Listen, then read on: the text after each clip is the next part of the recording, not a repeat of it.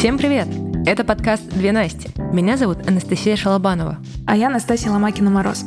Мы – практики самоуправления и фасилитации. Помогаем компаниям быть более гибкими, прозрачными и человечными. Наш подкаст про здравый смысл в управлении бизнесом и радость от работы в командах. Приятного прослушивания! Ну что, наши дорогие слушатели, всем привет! Мы продолжаем наш э, третий сезон подкаста, и сегодня мы снова с гостем. И я, как всегда, должна переложить ответственность э, на самого гостя, чтобы рассказать о себе. Влад, расскажи, кто ты?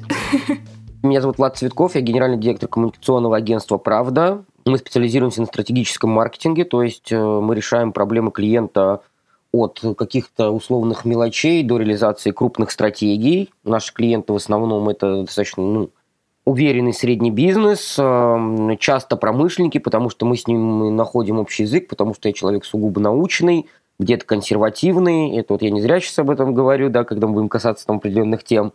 Не верю в эзотерику и так далее. Поэтому, да, то есть мы такие как бы достаточно... У, сейчас будет классно. Да, да, да, да. То есть мы такие достаточно суровые классические ребята, все приверженцы американской школы в маркетинге, и многие из нас, да, работали в США, в Канаде там и так далее. Мы вот фанатеем от цифр, фанатеем от каких-то исследований, такого глубокого, глубокого подхода в маркетинге. И часто даже клиентам говорим, если хотите креатив, как в рекламе Билайна, это, наверное, не к нам.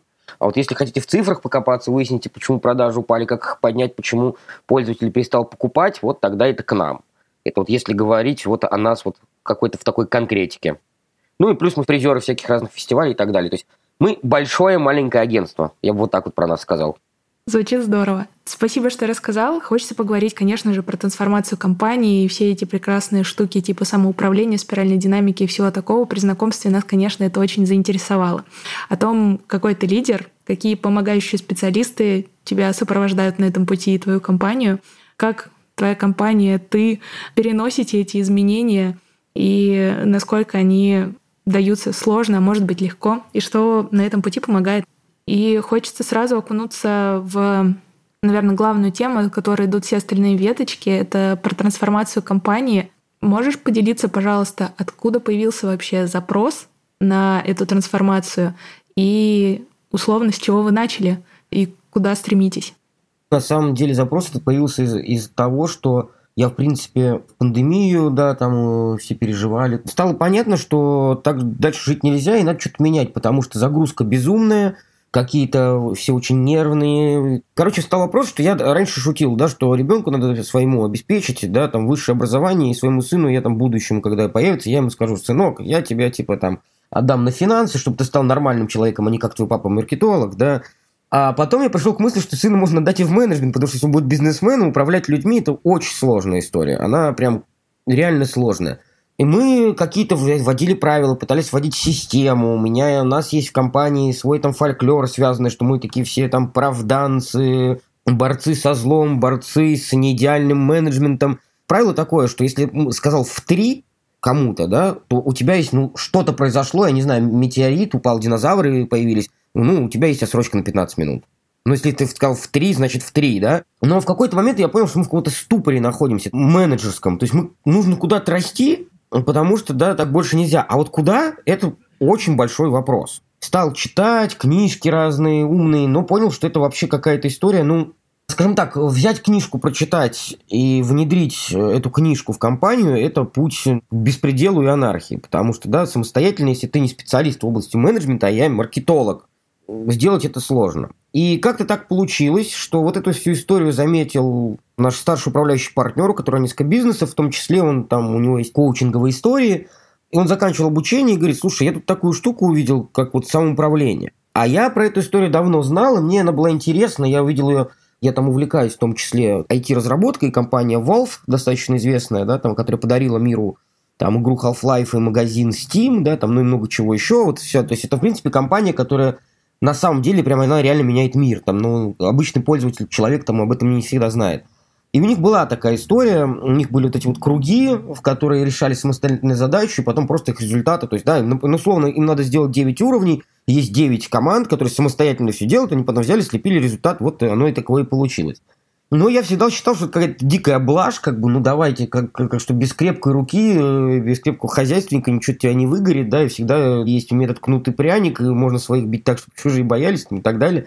Конечно, я считал блажь, но я так послушал, думаю, ну, самоуправление там, наверное, штука-то, может, интересная. Слушай, Влад, а как так возможно, что при слове самоуправление у тебя вообще возникла идея, что это может быть интересно, а не то, что это чушь собачья?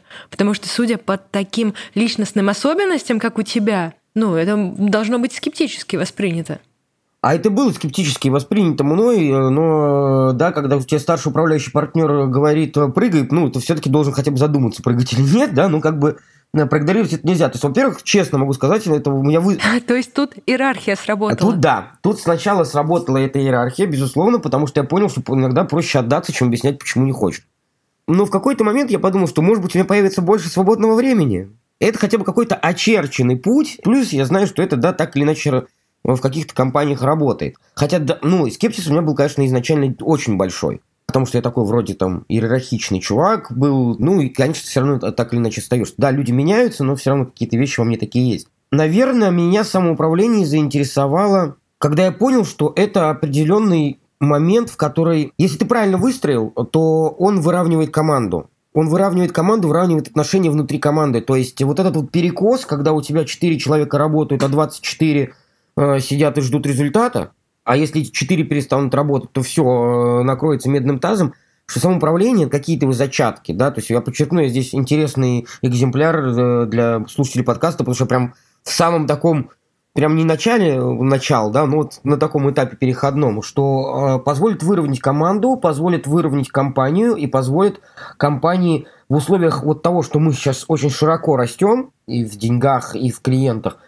и это позволит э, добиться какой-то автономности в процессах, потому что в противном случае получалось, что все замкнуто исключительно на руководителях э, в компании, которых не очень много, и мы это увидели в пандемию, что когда называется, если два руководителя заболели коронавирусом, то третий может пойти повеситься, в принципе, сразу. Потому что на него легло все. Так в бизнес-процессе прописано сразу. Повеситься, да. Там. Что делать, если двое руководителей заболели? Потому что на него ложится все, начиная от того, что проследить, закупил человек кофе или нет.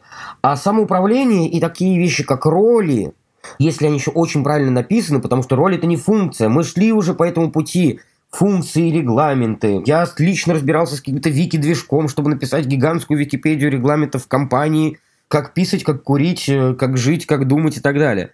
Но функция, она не решает вопроса выживания. В текущей ситуации, в которой находится бизнес, то есть у нас, напоминаю, да, была сначала пандемия, а потом случилась спецоперация. Мы вообще сейчас еще даже не познали плодов всей этой истории, потому что все сейчас на старых деньгах еще и складских запасах едут. Но для выживания необходима система которая выживет, если завтра альфа-самец в ней умрет. А почему ты думаешь, что самоуправляемая система выживет в такой ситуации? На самом деле самоуправляемая система – это история антропологическая. У меня есть такое хобби, как антропология. Если ты посмотришь, как живут обезьяны, скажем так, стая, в которой излишний авторитаризм, ну вот он есть у горилл, да, но, например, стая, в которой излишний авторитаризм, она перед лицом угрозы и опасности, она разбегается, потому что как только что-то происходит с лидером, что происходит? Все нормально. Человек думает о собственном выживании. Что-то с лидером произошло, горе оно все синим пламенем, я побежал. Пойду другую стаю найду. Или пойду найду другое поле, где буду жить. Поэтому самоуправление, оно мне, кажется, позволяет вот этой добавить текучести в модель управления. То есть текучесть я имею в виду здесь как э, способность противостоять угрозам. Чтобы добиться самоуправления, ты должен добиться взрослости от себя взрослости. Самоуправление не отменяет определенную иерархию. Да? В военное время всегда есть военный вождь, да, и понятно, что ты хлопнул по столу говоришь, все, крас... у нас есть такое, называется красное время. Когда какая-то очень сложная ситуация, говорю, все, коллеги, красное время. И, все, и мы все договорились, что когда красное время, э, сиди и не, не возникай. Делай, как тебе сейчас скажет тот человек, которого потом он тебе все объяснит, почему. Но в целом сама система живее. Она позволяет э, на угрозы реагировать. Человек понимает свою роль. Он в системе понимает, зачем он здесь находится. На самом деле, я советую всем тем, кто это не задавался вопроса, если, коллеги, думаете, задайте любому сотруднику вопрос, что ты здесь делаешь? Зачем ты здесь находишься? Это будет для всех руководителей, которые меня слушают, я вам скажу, это вот для вас будет открытие. Вы такое услышите? Например, вопрос «я не знаю» или «я ощущаю себя мулом». А я, на самом деле, просто прихожу на работу, потому что это позволяет мне зарабатывать деньги. А я в 6 часов хочу встать и уйти домой. И мне, в принципе, честно говоря, вся ваша корпоративная культура ехала-болела. И вся ваша идея, что мы правданцы, я, да я просто сижу, потому что вы мне бабки платите. А вот самоуправление позволяет э, так или иначе даже у сотрудника формировать какую-то историю с его предназначением, зачем он здесь находится, потому что у него появляется ответственность. Самоуправление – это про дисциплину, это жесточайшая дисциплина. У тебя, перед сотрудниками, у сотрудника перед всем коллективом, перед другими коллегами. Поэтому я не могу сказать, я вижу в самоуправлении огромную проблему, да, как в модели. Подчеркну, что это модель. Это не теория, да, если научно говорить, это модель.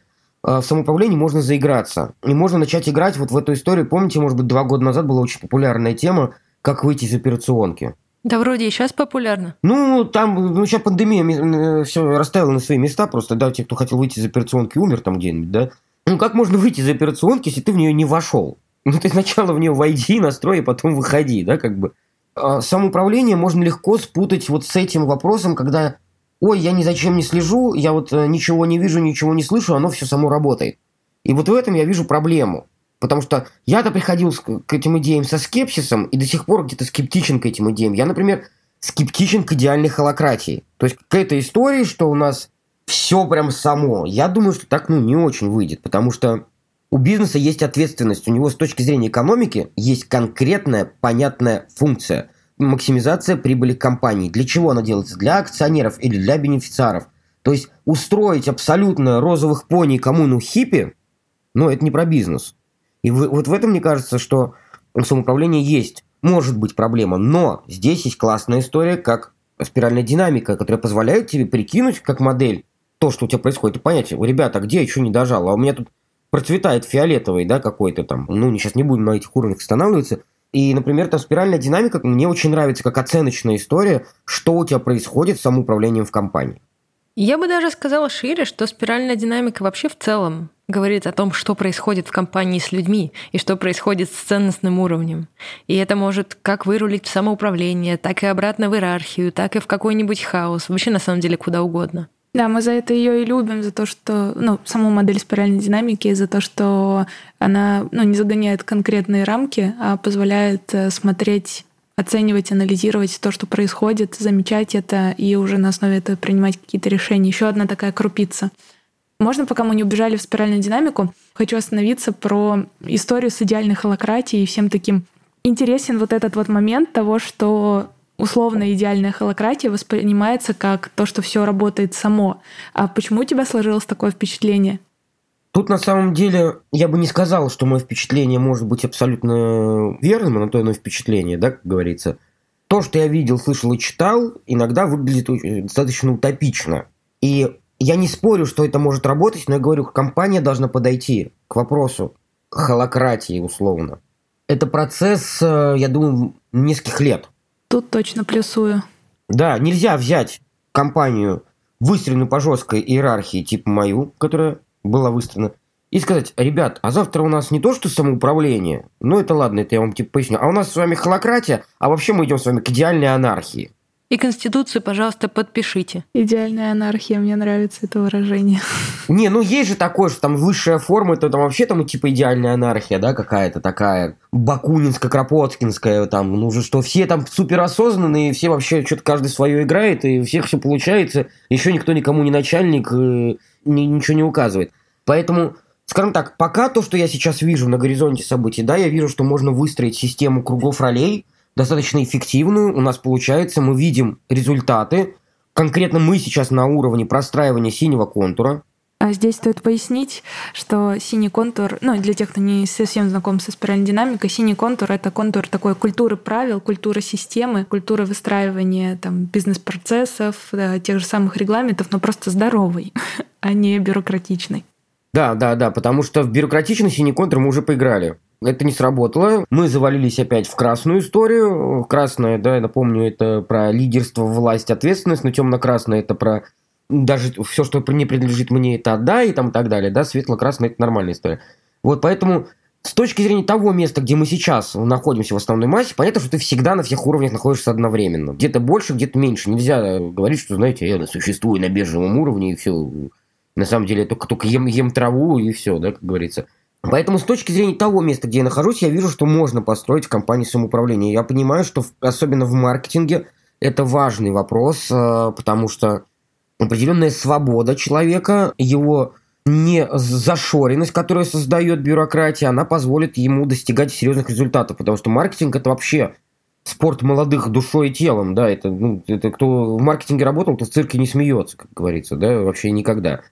Но достигнет ли моя компания когда-то вот этого уровня, где все такие блаженные коммуны хиппи, да, как я не знаю. И должно ли это быть? Вот я считаю, что абсолютно идеальная холократия, анархия, там вот это вот все, когда мы все розовые пони, мы какаем радугой, да, вот мы все друг друга любим. Есть бизнес, есть законы бизнеса. И придут ребята, у которых классный синий, оранжевый контур и так далее, и во всем вашем пони выбьют зубы. Потому что пока вы там все соображали и консерн-консерн, вас здесь чисто просто поимели. Слушай, а скажи, пожалуйста, откуда вот это понимание, что самоуправление — это розовые пони? Просто мы с Настей уже довольно много лет увлекаемся этой историей, и в теории, и в практике, и шишки набиваем. И для нас, наоборот, это очень жесткая, очень структурная штука, где вообще не место для поней.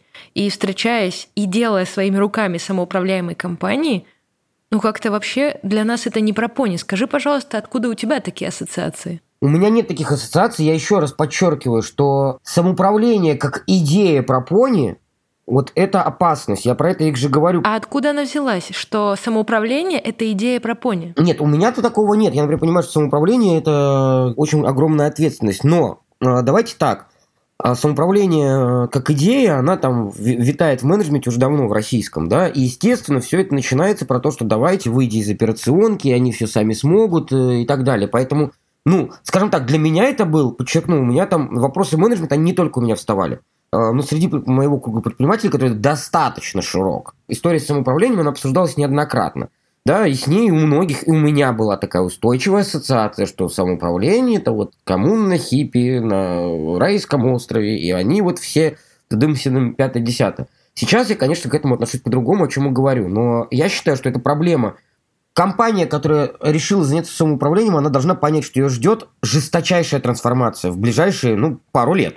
Это очень тяжелый путь, э, путь против сопротивления. Да у меня вчера сотрудник один – у нас вчера было совещание по ролям.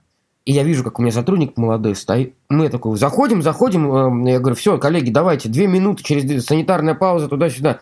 И я вижу, как сотрудник такой стоит, и так тихонечко, чтобы никто не услышал. Но в этот момент все замолчали, поэтому слышал даже я такой, да нахер мне это нужно? То есть его типа вроде как оторвали какое-то совещание. Поэтому, наверное, здесь мой главный месседж всего моего вот этого длинного спича, что самоуправление – это большая работа вот это вот ошибочная трактовка, когда вот это вот розовые пони и хиппи. Поэтому всякие кратии любые я к себе не отношу. Но считаю, что мы конкретно идем в эту историю, и мы построим какую-то свою модель самоуправления, которая будет адекватно соответствовать той реальности, в которой находится наш бизнес. Вот как-то так. Мы на самом деле тоже сторонники того, чтобы выбирать те инструменты самоуправления, которые релевантны определенному бизнесу. В этом точно есть своя правда. Но здесь хочется выступить немножко в защиту всяких там кратий. Ну, по крайней мере, я бы, наверное, взяла две кратии. Социократию и холократию, которые сейчас наиболее популярны. Вот эти штуковины, они очень органично вбирают в себя все уровни спиральной динамики – начиная от бежевого, там же есть красный, только красный уже сконцентрирован не в лице одного лидера, когда он всем рулит, а каждый сотрудник становится вот таким лидером. Там же есть синий, потому что в той же холократии абсолютно жесточайшие правила. Настолько жесткие, что однажды фасилитируя совещание по холократии среди топ-менеджеров одной огромной компании, они просто офигевали от того, как жестко ведутся эти совещания, они не понимали, что так в принципе можно. Туда же попадают оранжевые истории, потому что управление по целям там тоже есть, и оно тоже жесткое. Зеленое управление смыслами есть, и так далее, и так далее. Оно все наслаивается друг за другом. И вот здесь, э, наверное, даже вспоминая твои слова, вы сейчас простраиваете синий. И классно, что вы его простраиваете, потому что потом на эти бизнес-процессы намного легче ляжет самоуправляемая история. И вот на наш взгляд – гармоничная история с какой-либо кратией возможен только тогда, когда проработаны все вот эти истории. И если где-то что-то пропустили, ну, например, систему не выстроили, бизнес-процессы не построили, то тогда будут розовые пони, динозавры и вот эта вся нечисть. Да, я с тобой вообще не спорю здесь. Просто я могу так сказать, что слушателю может показаться, что я скептичен. Наоборот, я крайне за самоуправление, но адекватное, потому что я приведу пример. Не буду называть компанию. Это мой клиент. И мы с ними сошлись на теме, что они такие, мы типа про спиралочку, все понимаем, и вот идем к самоуправлению, вот хотим это у себя внедрять. У них это все кончается тем, что они, например, бриф не могут заполнить 5 дней, потому что они концов не могут найти у себя в самоуправляемой модели. О, а можно попробовать кейс? Вот смотри, представь, что у тебя самоуправляемая компания, и есть бриф, который не могут заполнить 5 дней. Как решать такую задачу в самоуправляемой компании, когда ты не руководитель, и ты не можешь прийти и настучать по шапке? Я могу про себя рассказать, про настучать по шапке. Я сейчас могу рассказать, что такое демократия, да, и игры в демократию. Если ты не можешь прийти настучать по шапке, значит, ты не руководитель. Если ты можешь настучать по шапке и не делаешь этого, значит, ты умный руководитель, и у тебя работает самоуправление. И, вот, потому что исключать возможность настучать по шапке нельзя. Это потеря красного контура абсолютная. И превратится это к тому, что у вас будет не консерн, а консилиум. Мы вот через это мы уже прошли всю эту историю. Вот эту игры в демократию, потому что люди нас не знают. А касательно того, что ну, не знаешь, где найти регламент, да я думаю, что на самом деле в компании, в которой это самоуправление так или иначе у тебя внедрено, если мы про самоуправление говорим, так наверняка там есть уже роли, кто за это точно отвечает. Поэтому я не, мне сложно представить, как, с чего там может возникнуть эта проблема. Ну, кто-то выразит теншн, скажет, коллеги, у меня теншн, давайте там сейчас, я не могу найти регламент 5 дней. Но в нормальной компании там все сразу соберутся, скорее всего, регламент будет найден за 5 минут. Потому что мы с внедрением этих принципов самоуправления, подчеркну, только в начале пути но мы уже пришли к тому, что у нас совещание. Вот у нас сегодня совещание финансового отдела. 40 минут. Какая-то стратегическая сессия, ну максимум час. Раньше у нас совещания были полтора часа, два, ну давайте посидим, поговорим. Поэтому мне кажется, что здесь ну, не может быть ситуации такой. Ну, у тебя уже и так роли расписаны плюс-минус все. Ну, как хорошо, есть какая-то близкая роль. Ты понимаешь, какой круг? Кинул в лидера круга. Слышь, Вась, что у вас там, э, регламент-то у вас? Да, у нас сейчас. Все, у тебя будет регламент через 10 минут. Ну, даже у нас так уже работает. Ну да, кстати, вот эта ясность как раз в том, что мне кажется, здесь настучать по шапке заменяется тем, что можно просто спросить, когда у тебя возникает вопрос, и решить это через теншн. Да, вот я тоже думаю. По шапке-то, я говорю, стучать не надо. А тебе, у тебя нет необходимости стучать по шапке-то. Зачем? У тебя работает все и так. У меня сейчас вообще, у нас э, есть такой принцип, что, ну, там, домены. И у нас есть такая тема, мне, например, наш исполнительный директор говорит, там, Влад, мой домен, не лезь. Без тебя, если вот не лезь туда, все, все, если не сработает, залезешь. Я такой говорю, ну, хорошо, через неделю спрашиваю, Саш, как дела? Слушай, все хорошо, все супер, вон, посмотри на счет. Вон, деньги лежат, супер. Ну что, какие вопросы? И здесь нужно пояснить про то, что домены — это некоторые области, за которые отвечает та или иная роль, и никто другой в нее лазить без разрешения роли не может. Хочется еще вот здесь спросить про тот момент, что, окей, мы разобрались с тем, что как это сказать, миф о самоуправлении в виде пони — это миф, а не реальность, и это не очень работоспособная история. И вы начали как-то погружаться в эту тему. Расскажи, пожалуйста, а, с чего вы начали? Вот как ты пришел условно и начал рассказывать своим ребятам, что, ребята, у нас завтрашнего дня самоуправления, или там, ребята, мы начинаем такой путь, или что-то такое. Вот как ты поделился с командой, что вам важно сейчас встать на этот путь? Ну, так получилось, что тот холдинг, да, в который мы входим, старший партнер этого холдинга, он там профессиональный коуч и так далее, и он пришел с этой идеей, потому что увидел определенные менеджерские проблемы. Вообще менеджмент в компании нужно было превращать во что-то. Ехать куда-то вперед, потому что телега едет, но едет так, что хочется иногда повеситься. Мы сделали очень интересную штуку, потому что я этой идеей заразился. Я вообще к идее самоуправления э, сначала читал, что такое спиральная динамика. Вообще, это вообще отдельная история как для маркетолога, да, потому что понятно, что спиральная динамика – это да, следующая история после пирамиды Маслоу, которая как бы крайне устарела. Да, когда мне там студенты начинают пирамиды Маслоу говорить, я говорю, слушайте, ребят, ну вы не живете в индустриальном веке, когда ты, ты всю жизнь у тебя встал, пожрал, посрал, пошел на фабрику и умер, да, как бы. То есть требуется что-то другое. То есть у нас на Илон Маск есть, да, он под пирамиду масла, но никак не бьется, да, там, ну, не... И к моменту самоуправления, как я говорил, я был скептичен, но потом в какой-то момент подумал, что войнот. Вот честно, мой приход туда был, почему нет? А Паша, наш тренер, скажем так, или коуч, как тут правильно говорить, я не разбираюсь, меня поправьте, который у нас постоянно ведет этот процесс. Я считаю, что самостоятельно внедрить самоуправление невозможно в компанию. Нужен специалист с тобой, который будет это делать. Это называется фокус внешнего наблюдения. И он говорит, давай-ка мы соберем. У нас было там 10 лет компании, говорит, собери ребят, приезжайте ко мне за город, мы проведем некую установочную сессию, в которой попробуем поиграть в новые правила, в новые роли и так далее. То есть до этого у нас уже были пристрелочные, но было видно, что все такие, о чем, что происходит, какие роли, какие правила, станьте от меня, платите зарплату и делайте корпоративы, да, там. Это я говорю, при том, что мы внимательная компания, нас постоянный сбор обратной связи, чего не хватает там у коллег, спрашиваем, сотрудников, там, стажеров.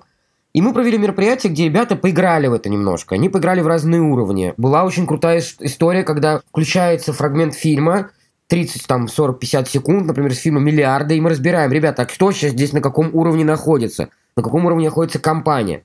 Потом из этого мы пошли к выработке совместных ценностей. Но это очень похоже на то, что происходит в маркетинге, кстати. Когда мы стали вот эти ценности, какие есть ценности в компании, объединять их, складывать, потом новые обещания кому-то, новые правила. И у нас была такая большая сессия, она у нас длилась 6 э, часов, много было в игровой форме, и я увидел, как ребята, вроде которых мне казалось, что они такие, как бы, ну, отпусти меня домой в 6 или в 7, да, они, наоборот, вовлекались и брали на себя новые истории, говорили, блин, а я хочу внедрить в агентстве вот такую штуку, и я сейчас дам вам обещание, ребят, что я ее сделаю, да, как бы. Или вот у нас была прям вообще крутая история. У нас девочка говорит, мы тренировали теншн. И ей высказали теншн, что она опаздывает. Она такая, да что, я же опаздываю на 15 минут. Ей все объяснили, почему ее опоздание на 15 минут постоянные приводит к проблемам, да, что я тебя жду 15 минут, да, там, а ты мне прислала позже, я отослала позже, получила от Влада по шапке, потому что нарушила непреложное правило, да, что мы всегда вовремя. Что вот из-за этого там съехал процесс. И она такая говорит, ребят, я поняла, что для вас это важно, я не знаю, что мне сделать. И вся команда ей говорит, Представляете себе, раньше в нашей в красной, темно-красной компании было бы такое возможно, что нет, да? Команда говорит, а давай мы тебе поможем. Он такой, как? Он говорит, ну хочешь, мы тебе будем будить. Или там вот это. Он говорит, так слушай, да я в принципе справлюсь, говорит. А он говорит, а давай мы тебе, вот давай ты месяц не будешь опаздывать. И мы тебе бутылку дорогого вина подарим. Запишите меня тоже, пожалуйста. Да, девочка за этот месяц, как она говорит, не опаздывала, но я видел, она на одну минуту опоздала в Zoom, ну, я так писал, но я даю поблажку это Zoom, потому что там бывает вот это вот другой подход к менеджменту, вот это вот стремление к действительно какому-то цивилизованному управлению компанией, стремление к тому, что сотрудники сами где-то э, что-то инициируют и производят, вот уже приводит к таким результатам. И таких примеров масса на самом деле. Поэтому это все, как сказать, вот началось, наверное, с того мероприятия, с группового, и оно сейчас, в принципе, само как-то идет. Но это постоянный процесс работы. Во-первых, у нас происходят сессии с коучем, э, вот раз в неделю, ну сейчас там Павел болеет, поэтому сейчас раз там будет на следующий. У нас есть свои э, какие-то вещи, и здесь, конечно, вопрос, что внедрять это достаточно тяжело. И превращать действительно в систему, потому что, опять-таки, новые правила ты договариваешься, все здорово, кто-то его не выполняет, потому что а у меня времени не было и так. Но это такой отдельный вопрос. Ну, я могу сказать, что у нас есть э, такой, как бы обчертили определенный круг, носители знания. Это основной круг вот тех, кто вовлечен в эту историю. Они больше проходят на эту тему каких-то тренингов или больше на эту тему читают. И задача носителей знаний в том числе доносить, да, там, условно, низовой команды или доносить для удаленщиков. У нас есть такое ребята, которые проектные удаленщики, они живут в других городах. И э, ну, доносить до них, что, ребят, вот теперь мы живем по-другому. Пока вот мы на том этапе, на котором мы доносим, что, ребят, мы живем по-другому, и просим с этим считаться. А как люди попадают вот в эту, как ты сказал, команду? А, носитель знания? Да, как попасть в носители знаний? Я, наверное, скажу, что это те, кто наиболее активен. Потому что, например, вот может быть такая ситуация, что мы назначаем сессию с тренером и с коучем согласовываем. Как вот правильно говорить, тренер или коуч здесь? Скажите мне. Как угодно. Ну, то есть мы с внешним специалистом это согласовываем. Но что-то полыхнуло. Это нормально. Мы в реальном мире живем тендер какой-то срочный, не успевают подготовиться. Бывает такое, что не вся команда выходит. Или кто-то заболел. Носители знаний, это, наверное, те ребята, которые даже если у них все полыхнуло и начался пожар, они вот всегда выйдут на эту встречу, послушают, вовремя сделают домашние задания. У нас есть, безусловно, домашние задания, да, там, тренироваться, расписать роли, например, да, или там придумать два новых правила, которые надо будет вынести с командой и, да, их обсудить и прийти к их исполнению или неисполнению. Это вот какой-то стихийный процесс, когда появляются люди, которым интересно жить по-другому, строить компанию, новую компанию в плане менеджмента и вот эти знания распространить вокруг себя.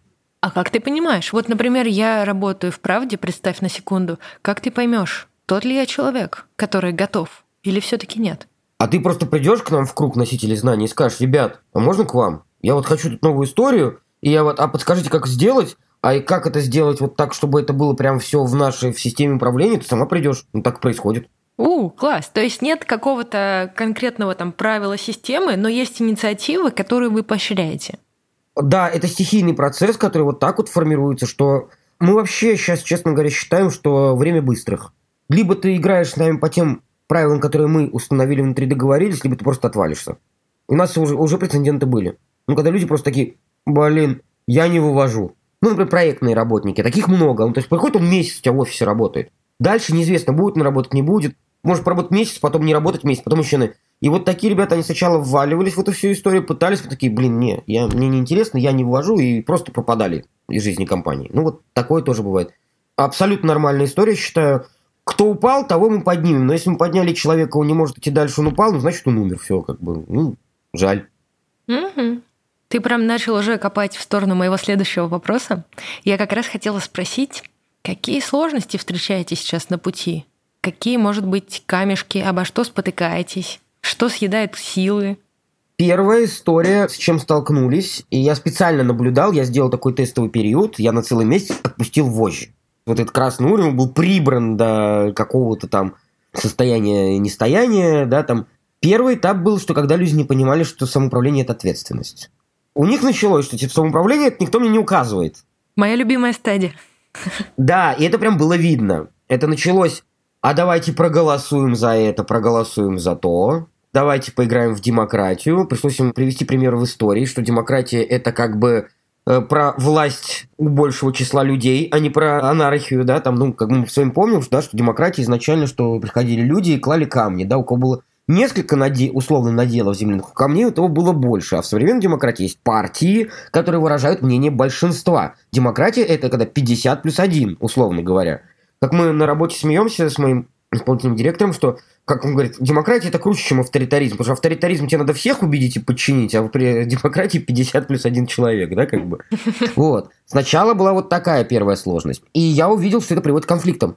Конфликтам прям таким, что ну, люди как-то почувствовали, что я теперь такой весь начальник, и это переходило на личности. Я на это посмотрел, месяц, через месяц собрал, говорю, ребят, как бы это не годится. Мы с вами играем в дисциплину. Сначала дисциплина, потом творчество, а не в анархию. И подзакрутил чуть-чуть гайки. Стало попроще. Все справили. А что значит подзакрутил? Ну, во-первых, сказал, говорю, еще раз услышу, что кто-то вот так вот в оскорбительном ключе, и здесь ты мне не начальник, и вот это все в оскорбительном ключе будет, или то есть пропала иерархия. Появилось типа какое-то самосознание, а иерархия пропала. Еще раз, иерархия это неплохо, это нормально. Да, и вот полностью исключать это, ну, так делать не стоит, наверное. Ну, я в этом даже не наверное, я в этом уверен. Но она должна быть с головой. То есть нельзя дубиной человека лупить по голове постоянно. Нет, можно, конечно, мы так делали несколько лет, ну, как бы результат какой.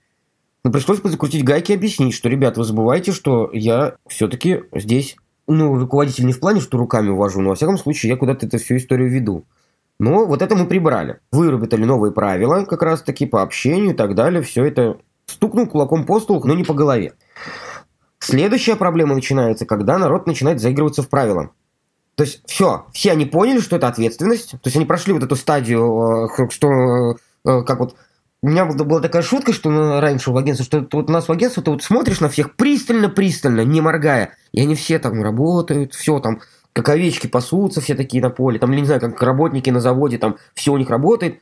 Вот тут только моргнул, они все в разные стороны разбежались. И ты такой, твою мать! Вот эту стадию мы прошли, все, все собрались, все поняли, все договорились, что это про дисциплину, про взаимное уважение и про понимание, что у нас есть все равно иерархическая структура, и в ней, мы в ней будем жить. И, кстати, здесь потребовалась работа коуча, когда он собрался и пояснял, говорит, ребята, объяснял разницу между анархией, вседозволенностью и тем, что мы все равно остаемся в иерархической структуре так или иначе, у вас все равно есть начальник. Просто сейчас мы уходим от этого. То есть у нас остается, он объяснял, что остается вертикальная система. Да, мы ее разворачиваем в горизонтальную, но это не значит, что она стала горизонтальной в момент. Следующая стадия проблемная, когда люди начинают заигрываться в правила, они такие, а давайте придумаем правила. Мы такие, давайте, ну мы все такие возвышенные, ура! И все такие придумали правила, и такие, а что с ним делать? Во-первых, его надо писать, кто-то его неделю пишет. Потом это правило почему-то на 8 страниц. Мы говорим, стоп, Смысл правила в том, что оно маленькое, короткое и простое, а не в том, что ты на 8 страниц его написал. Это вторая степень, да, что все это надо внедрять. Это отдельная система, мы сейчас к ней тоже приходим, потому что она требует вовлечения персонала. Достаточно, ну, серьезное что. Хорошо, мы хотим какие-то правила, как мы их придумываем, во сколько мы их придумываем, как мы собираемся под это. Вот сейчас мы, наверное, боремся с этим. А, и еще моменты бывают такие, которые, вот если мы говорим про сложности, человек на себя взял, что а я вот такой при особом управлении, я здесь и правила придумаю, я здесь роли пропишу, а потом у него ну просто его задолбало по работе. И он просто в какой-то момент, ну, не вывозит по количеству времени. Поэтому здесь, конечно, нужен постоянно там тренер или коуч, который постоянно тормозит какие-то вещи, говорит, спокойно, идем мелкими шагами, или возвращает фокус организации на эту историю. Ты как раз прям подвел к моему следующему вопросу. Действительно, через сложности, конечно, гораздо легче проходить, когда есть кто-то, кто тебе помогает их проходить. И э, за наш разговор стало понятно, что у вас есть такой некий наставник, коуч, который помогает э, вот эту всю систему выстроить и кристаллизовать, что же нам нужно сейчас для того, чтобы продвинуться на следующий шаг.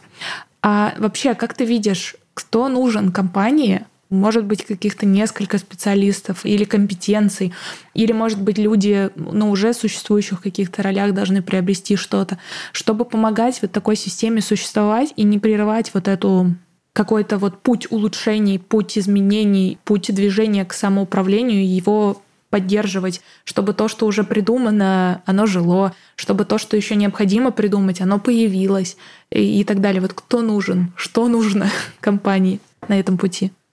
Начнем с того, что у самурая нет цели, у самурая есть только путь, да, поэтому вся история с, неважно, мы говорим, самоуправление, или, может быть, есть иные модели менеджмента, они есть, там, есть, есть безумные вообще. Это всегда процесс. Там есть э, результат на поинтах, да, каких-то там stones, но это всегда процесс. Я не знаю, как будет в будущем, и как вот в больших компаниях, наверное, не привлекает какой-то делать аудит менеджерский, что у них происходит. Например, компания Северсталь, для них очень важный показатель – это степень вовлеченности сотрудников в компанию. Под это делается очень много чего, делаются срезы. Это я знаю хорошо, потому что я сейчас проектировал в том числе под один такой срез коммуникационную компанию как раз, вот, чтобы там собрать в том числе обратную связь, там бла-бла-бла. Но мы такие вещи тоже делаем, корпоративные коммуникационные стратегии. Я могу точно сказать, что на стартовом пути нужен внешний специалист, и я считаю, что он должен быть не вовлечен в операционную деятельность компании. То есть, условно, сказать, Маш, теперь ты у нас внедряешь самоуправление, это как бы гиблая история. Потому что, как минимум, э, Маша спит с Васей из соседнего отдела и ненавидит Людку из отдела ниже, да, как бы, и завидует зарплате генерального директора. Разные могут быть картины. У нас коллектив-то достаточно дружный, но все, но и то все равно, да, я говорил, была вот эта проблема, когда все разбежались, такие, ура, анархия, побежали все в разные стороны. Как минимум, это должен быть внешний специалист, раз он должен не быть вовлечен в компанию, и это долгий процесс. И здесь ключевой вопрос. Каждая ли компания осилит финансово вот внедрение такой истории? Это очень большая, мне кажется, проблема. И, кстати, точка роста для некоторых консультантов, я считаю, когда они поймут, что не все компании готовы платить десятку миллионов рублей за два года за то, что мы внедрили самоуправление. Или там 2 миллиона, например, пример к самоуправлению. Ну, Представьте себе такого, как я, еще год назад, которому сказали, братан, дай 2 миллиона рублей, мы тебе еще примерим самоуправление. Я бы сказал, так, э, вот, вот там вот окно, выйди в него и не возвращайся. Этаж пятый, кстати. Любая компания, которая на это пойдет, она должна понимать, что она даст денег. Даже мы платим нашему коучу, так или иначе, деньги. Хотя он наш мы входим в группу компаний. Но я знаю приблизительно, сколько стоит э, в других компаниях, не будем называть, э, вот эти все и примерка самоуправления, и внедрение, сколько это выходит. Да, результат, конечно, любой собственник может получить быстро. А, ну еще ключевой вопрос, собственник должен быть заинтересован. Я знаю вот истории по рассказам, что вроде бы компания определилась, что вот теперь у нас мы там на год купили сопровождение, да, и вроде бы вот этот путь улучшения, о котором ты говоришь, да, вроде все, вот фокус будет. То есть они создали функцию, да, вот до ролей им еще далеко, и вроде все нормально, а ничего, а там саботаж на уровне руководителей будет. Они просто им всем плевать. Ну, типа, да, вот сейчас пришли, нам самоуправление нарисовали. Поэтому здесь вот, мне кажется, вот такой вопрос, что это точно внешний специалист, точно заинтересованный руководитель высшего эшелона, тот, кто может кулаком по столу стукнуть или не стукнуть, да, и точно должны быть, конечно, как у нас есть какие-то носители знаний, которые ребята, которые этим, ну, горят, им интересно в это поиграть, посмотреть, а что будет по-другому. Опа, получилось по-другому. Да, совещания стали меньше по длительности, всем понравилось, такие, ой, давай дальше в эту историю играть. Поэтому я говорю, это комплексная штука. Но без внешнего специалиста, я считаю, такие процессы очень сложны, потому что есть понятие фокус внешнего наблюдателя. И я вот могу сказать, что я там проходил. В какой-то момент мне захотелось похудеть. Я записался на определенные курсы, где у нас очень жестко следили за тем, как мы приводили питание в норму. И мы как раз разбирали даже с точки зрения психологии, почему это нормально, когда у тебя самого не получается. Потому что идеальная самодисциплина – это утопия, а скорее всего психическое отклонение. Если человек прям такой супер самодисциплинированный, у него все вот ну, скорее всего, у него, значит, такое количество комплексов, что он сейчас зажал в эти рамки, да, вот поэтому у него все такая самодисциплина и прям вот на 100%. Поэтому это нормально, что компания сама не сможет, это надо понимать. И что компании понадобится, да, специалист для этого. Вот ты как раз говоришь о том, что у самурая нет цели, есть только путь. И у вас такая достаточно хорошая ситуация в плане того, что ну, на старте тебя это привлекло и дало смелости и чего, не знаю, еще пуститься в этот путь, а, что к тебе условно руководитель выше пришел и сказал, что было бы классно сделать такое. А компании, которые нанимают внешних специалистов, ну, например, вот как мы с Настей, да, то есть совсем мы ни в каких отношениях раньше не состояли, никто никому там не руководитель, не так далее, а нас приглашают. И ты говоришь о том, что, блин, это все сложно, долго там и так далее, это путь, он финансово в том числе затратный, временно затратный, то есть э, люди могут уходить и так далее. А вот почему у тебя до сих пор, может быть, есть эта мотивация продолжать, потому что обычно хочется каких-то быстрых результатов, а тут это действительно путь в несколько лет к какому-то результату, который еще, я так понимаю, ну, сложно сформулировать, к чему мы условно идем, потому что условно идеальные модели, которые описаны в книжках, не влекут, ну, как минимум, тебя, потому что кажется, что это утопично. Очень просто. Должен быть видимый, достижимый в краткосрочной перспективе результат. Элементарно. В нашем случае для части сотрудников мотивация была следующая, что они поняли, что благодаря внедрению принципов самоуправления они будут меньше времени торчать на совещаниях. Для них это прям реальная проблема была. Блин, да я сижу час, я а теперь они понимают, о, Влад условно назначил совещание, нормально, сейчас за 20-30 минут раскидаемся, все уйдут на домашку, то есть не будет вот этой коллективной ответственности за других, когда я сижу и слушаю, как другой отчитывается, или его распекают, распинают, да, как бы. Но это вопрос, что у нас очень правильно наш тренер, да, он очень правильно делает, потому что говорит маленькими, маленькими, маленькими шажками. То есть ты сделал one step, another step, да, и ты вот видишь этот результат постоянно в мелочах. О, изменилось. Да, как я говорил, давайте поиграем дальше. Изменилось, давайте поиграем дальше. Изменилось, давай поиграем дальше. Специалисту, который занимается внедрением, ему надо учитывать. Действительно, кто-то может сказать, ребят, вы что смеетесь, на два года планировать? Да у нас завтра метеорит попадет, там я эмигрирую в Израиль или на Марс полетим все вместе, да, там, а он не говорит, что будет через два года. Но я считаю, что ты знаешь, это часть ответственности тренера. Если ты берешься кого-то вести, ты взял деньги за это, ну, ты отвечаешь за результат. Соответственно, твоя задача продумывать систему мотивации или в какой-то момент прийти и сказать, все, стоп, вам это не нужно, вам вообще вот никто в это не хочет играть, ну зачем? Не мучайте себя уже, ребят. Ну, то есть фокусировка на краткосрочных результатах, которые на этом пути, ну, как засечки вот такие стоят, она помогает как-то двигаться и получая вот эту отдачу от результата, есть, получается, находятся силы на то, чтобы двигаться к следующей условной вершине. Да, это чисто психологический момент. Например, такой же есть момент в рекламе, техника флайтов так называемая, когда ты в коммуникации меняешь раз, там, допустим, в квартал взаимодействие бренда с потребителем для того, чтобы он не уставал от тебя. Ты даришь новое ощущение взаимодействия с собой. Поэтому, мне кажется, вот это чисто такая психологическая штука, что ты постоянно возвращаешь фокус внимания. И вот эти маленькие результаты, фокус внимания возвращают. Опа, получилось, опа, получилось. Или опа, что-то новое родилось. Здорово, здорово, спасибо. Слушай, очень классная вот эта тема с фокусировкой на быстрых результатах, потому что, правда, вот даже мы там ведем какие-то переговоры, чтобы сотрудничать и так далее, и, как правило, лидер, там, например, компании, которая нас приглашает, он вроде готов играть в долгу и понимает, что это не здесь и сейчас у нас завтра будет самоуправление. Вот. Но через какое-то время пути начинается желание того, что «а когда?» А сегодня будет самоуправление, а завтра будет самоуправление. А когда мы это сделаем, и реально фокусировка на маленьких результатах, она помогает.